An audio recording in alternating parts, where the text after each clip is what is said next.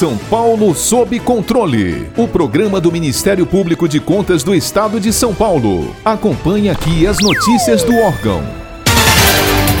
Há cinco anos, o Conselho Nacional de Política Fazendária, CONFAS, editou o convênio ICMS número 93 de 2015, estabelecendo os procedimentos a serem observados nas operações e prestações que destinem bens e serviços a consumidor final não contribuinte do imposto, localizado em outra unidade federada. Dessa forma, os dispositivos presentes no convênio regulamentaram o diferencial de alíquota do ICMS a ser cobrado nestas operações. Entretanto, no último dia 11 de novembro, o plenário do Supremo Tribunal Federal deu início ao julgamento a um recurso extraordinário e a uma ação direta de inconstitucionalidade contra algumas cláusulas constantes do convênio. Em ambas as ações, os interessados alegam a necessidade da edição de lei complementar para disciplinar em âmbito nacional a cobrança do diferencial de alíquota do ICMS exigida pelos estados. Importante ressaltar que o eventual julgamento pela procedência da ADI e pelo provimento do recurso poderá afetar, sobretudo, as transações do comércio eletrônico e a repartição de receitas de ICMS entre os próprios estados. Para falar sobre os possíveis efeitos econômicos decorrentes deste julgamento e jogar luz em temas como reforma tributária e guerra fiscal, convidamos o professor Onofre Alves Batista Júnior, mestre em Ciências Jurídico-Políticas pela Universidade de Lisboa, doutor em Direito pela Universidade Federal de Minas Gerais e pós-doutoramento em Democracia e Direitos Humanos pela Universidade de Coimbra. Professor, quais suas impressões diante da possível declaração de inconstitucionalidade do convênio número 93 de 2015 e da imposição da edição de lei complementar para disciplinar a cobrança do diferencial de alíquota do ICMS?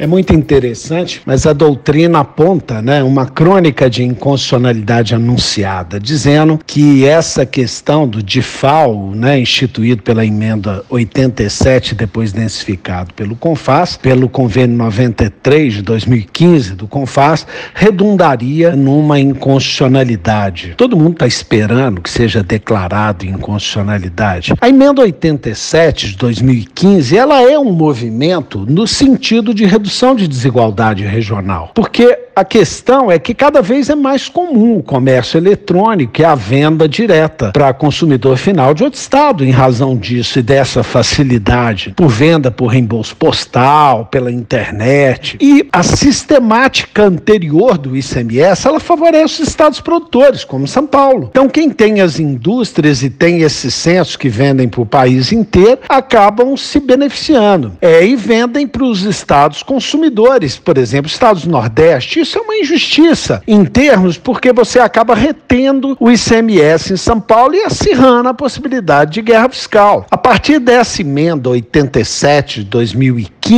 foi feita uma consulta por São Paulo, a Procuradoria da Fazenda Nacional deu um parecer e falou que esses contornos genéricos não podiam vir determinados em convênio com FAS. O Supremo tem já no agravo regimental, no RE 580 900 3 do Paraná já se posicionou no sentido de que o DIFAL depende de lei complementar. Esse ano mesmo, em plena pandemia, o Supremo já deixou marcado no RE 1.221.330 de São Paulo que só poderia ter vigência a questão de importação que alterava o ICMS só podia ter vigência após a lei complementar 114. Então, espera-se que guardando coerência a esse esses julgados que se baseiam, sobretudo, no artigo 146, 1 e 3, que fala que o ICMS deve ser disciplinado por lei complementar, e o inciso 1 do parágrafo 2 do 155, que fala a mesma coisa, base de cálculo, regime de substituição, tudo tem que ser definido por lei complementar, que deve ser declarada em constitucionalidade. Eu sou contra esse posicionamento. Eu, ao contrário, e sem merecer os aplausos de uma boa parte da doutrina, eu entendo que o artigo artigo 99 do ADCT da Constituição, que vem com a emenda constitucional 87, ele disciplina expressamente de 2015 a 2019 quais devem ser os percentuais no estado de origem e no estado de destino. Então eu entendo que qualquer repartição que contraria um texto expresso expresso da Constituição é inconstitucional. Então, uma distribuição de receita diferente seria inconstitucional. Esse é o grande problema. Eu acho que o pior das inconstitucionalidades é exatamente não obedecer às datas e os percentuais de partilha que vêm expressamente colocados no ADCT. A verdade, a Constituição não fica à mercê da boa vontade do legislador quando ela é expressa. Eu tenho que deve se dar máxima efetividade ao texto constitucional. E, portanto, as estruturas de governança dos estados, como o CONFAS, na ausência de pronunciamento expresso do Congresso Nacional, deve ser respeitada porque ela está de acordo com o objetivo fundamental da República, que é o de reduzir desigualdades regionais. Seria uma completa desmoralização para a ideia de justiça tributária no Brasil. A propósito, se nós observarmos bem, quando a Constituição foi promulgada, veio no artigo 34, parágrafo 8 do ADCT da Constituição, exatamente que se não fosse feita a lei complementar, o CONFAS deveria disciplinar o tributo. E, obviamente, não foi feita a lei complementar e o convênio 66 de 1988 assim o fez. O constituinte originário foi absolutamente sábio. Então, creio eu que, por analogia ao 34, parágrafo 8 do ADCT, deve-se dar guarida ao convênio CONFAS que disciplinou a questão na falta de lei complementar. Eu digo o seguinte: a lei complementar ela deve eliminar tão somente os conflitos de competência não solucionados expressamente pela Constituição. Prodir é a norma geral nacional que deve estar conforme a Constituição e não o contrário. Afinal de contas, a inconstitucionalidade maior é ofender cabalmente ao que determina expressamente o texto constitucional, alterado por meio da emenda constitucional 87 de 2015. Especialistas afirmam que o Brasil possui alta complexidade tributária, onde uma empresa padrão gasta em média 2,6 mil horas por ano somente para pagar impostos, segundo estudo do Banco Mundial. Professor, como o senhor avalia as propostas de reforma tributária em discussão no Congresso Nacional atualmente? Com relação às propostas de reforma tributária, eu já me manifestei na revista Consultor Jurídico de 15 de setembro desse ano, com a Marina Marinho, que eu critiquei muito duramente as propostas de reforma tributária que tramitam no Congresso Nacional. Em primeiro lugar, elas só tratam de consumo dos tributos sobre o consumo, né, buscando uma fantasiosa simplificação e não há a menor sensibilidade com um grave problema brasileiro, que é a regressão progressividade da tributação. Não se altera, não se toca na questão de justiça tributária. E um erro grave que, a meu ver, ofende o ideal democrático, que é a ferida que fazem ao Pacto Federativo, colocando os estados para viver como mesada da União, na medida que federalizam os principais tributos sobre o consumo, que é a grande fonte de receita dos estados, mais de 70%, e dos municípios, e joga tudo para a esfera federal. Isso é um absurdo. Isso retira poder dos estados e os coloca à mercê de alterações legislativas que vierem ser promovidas pela União. Agora, essa questão da simplificação, não resta dúvida que precisamos simplificar. Mas as propostas disruptivas que eles fazem não vai simplificar nada. Em primeiro lugar, por exemplo, faz uma regra de transição que durante 10 anos você convive com todos os tributos antigos e com o novo que foi criado, às vezes se torna muito mais complexo. É como se fosse exigido para ir para os céus que você fizesse um estágio de 10 anos nos infernos. É uma questão absurda essa regra de transição e a forma como se conduz. A verdade, o Geraldo da Taliba falava que tributo bom é tributo velho. Porque o judiciário leva aí 20 anos para sedimentar uma série de brigas e uma série de discussões. Quando começa a sedimentar, por exemplo, ideia de serviços, a questão do ICMS na base de cálculo da PIS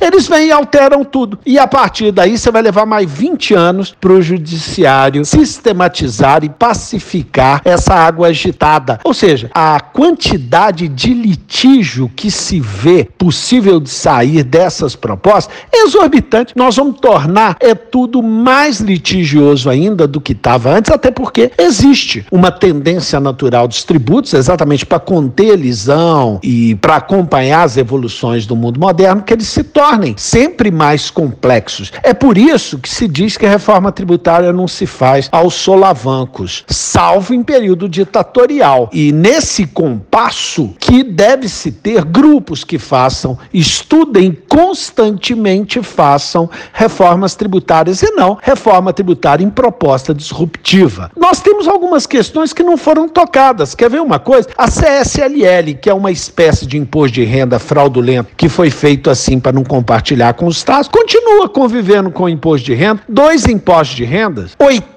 contribuições federais que tinham que ser fundidas em uma só ou extintas, continua existindo, ninguém mexeu nisso. 80 contribuições. Outra questão, o PIS, COFINS, PIS, PASEP e COFINS, que são tributos sobre o consumo disfarçados de tributos sobre a receita, também para não participar com os entes federais, então agora viram o IVA federal, ou seja, a União consagra a invasão dela na base consumo, isso é um atentado ao princípio federativo. Como eu disse, é preciso haver reformas tributárias graduais e permanentes. E talvez o grande manicômio tributário decorre do volume de obrigações acessórias do fisco que sequer ele toma conhecimento. Para você fazer qualquer coisa, são exigidos mil e um procedimentos que tornam a vida do contribuinte absurdamente complexa. Isso sim tinha que ser combatido. A verdade é que uma reforma tributária tinha que ter União cuida do seu, Estado dos seus, município dos seus. Isso em homenagem ao princípio federativo e assim garantindo-se democracia. E em processos contínuos e incessantes de simplificação e modernização, mas sem descurar da ideia de justiça tributária. A concessão de benefícios fiscais pelo Poder Executivo sem a devida autorização do Poder Legislativo constou entre as razões que motivaram o Ministério Público de Contas de São Paulo a opinar pela reprovação das contas do governo estadual em 2019. A renúncia de receita é o principal mecanismo usado pelos entes da federação na denominada guerra fiscal. Professor, essa disputa ainda é saudável e se faz necessária ou tem gerado prejuízos?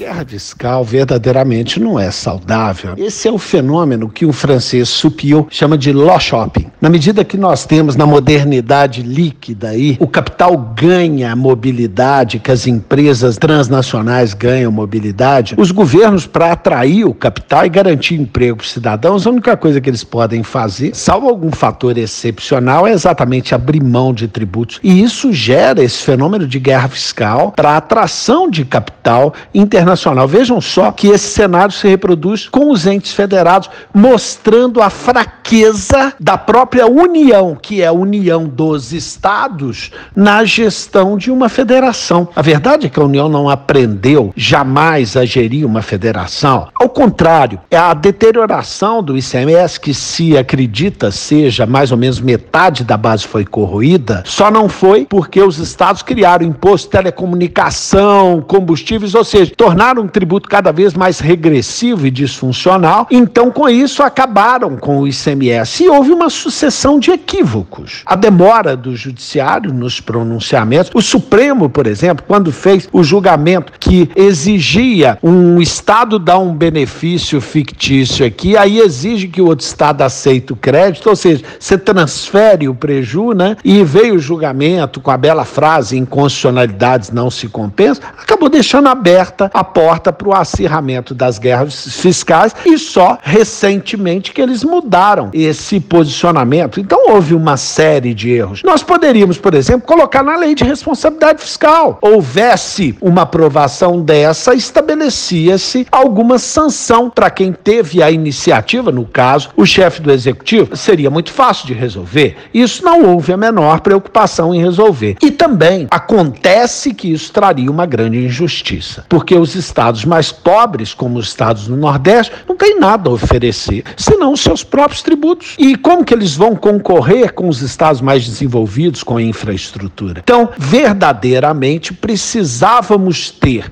medidas duras, como na lei de responsabilidade fiscal para os governantes, e fundos que compensassem os estados menos favorecidos para que se pudesse evitar assim a guerra fiscal. Portanto, nós assistimos show de horrores. E eu atribuo tudo isso à inépcia do Senado Federal, que assiste a tudo isso sem se manifestar, sem nada propor, e quando propõe, propõe uma lei complementar como a 160, que leva um prazo aí de 15 anos para resolver o problema, e até lá vão se deteriorando as finanças dos estados cada vez mais. Um show de horrores, uma prova maior de que a União jamais aprendeu a administrar o país, que é uma federação, né? Só sabe administrar como se fosse um império centralizado e a partir do painel de controle de Brasília. Isso é um absurdo.